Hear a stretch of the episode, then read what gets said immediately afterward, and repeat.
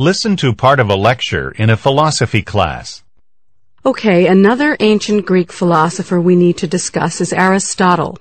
Aristotle's ethical theory. What Aristotle's ethical theory is all about is this. He's trying to show you how to be happy, what true happiness is. Now, why is he interested in human happiness? It's not just because it's something that all people want or aim for. It's more than that. But to get there, we need to first make a very important distinction. Let me introduce a couple of technical terms. Extrinsic value and intrinsic value. To understand Aristotle's interest in happiness, you need to understand this distinction. Some things we aim for and value not for themselves, but for what they bring about, in addition to themselves. If I value something as a means to something else, then it has what we will call extrinsic value. Other things we desire and hold to be valuable for themselves alone. If we value something not as a means to something else, but for its own sake, let us say that it has intrinsic value. Exercise. There may be some people who value exercise for itself, but I don't. I value exercise because if I exercise, I tend to stay healthier than I would if I didn't. So I desire to engage in exercise, and I value exercise extrinsically not for its own sake, but as a means to something beyond it. It brings me good health. Health.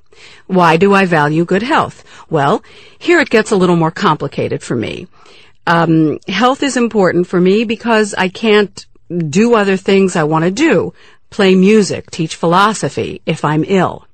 So health is important to me, has value to me as a means to a productive life. But Health is also important to me because I just kind of like to be healthy. It feels good.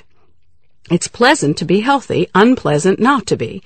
So to some degree, I value health both for itself and as a means to something else, productivity. It's got extrinsic and intrinsic value for me. Then there's some things that are just valued for themselves. I'm a musician not a professional musician. I just play a musical instrument for fun. Why do I value playing music? Well, like most amateur musicians, I only play because, well, I just enjoy it. It's something that's an end in itself.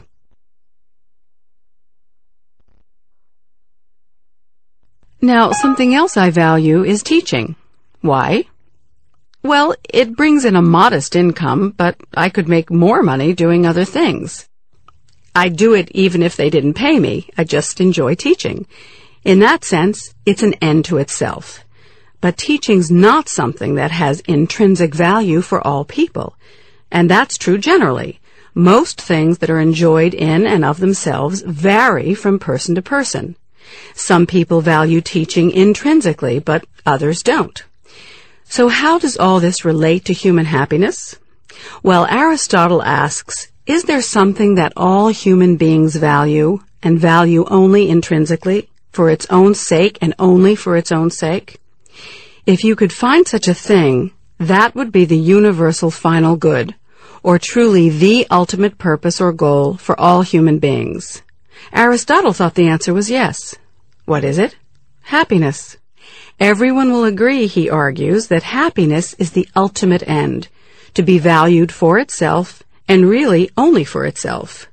For what other purpose is there in being happy? What does it yield? The attainment of happiness becomes the ultimate or highest good for Aristotle. The next question that Aristotle raises is, what is happiness? We all want it, we all desire it, we all seek it. It's the goal we have in life. But what is it? How do we find it? Here, he notes, with some frustration, people disagree. But he does give us a couple of criteria or features to keep in mind as we look for what true human happiness is. True human happiness should be, as he puts it, complete.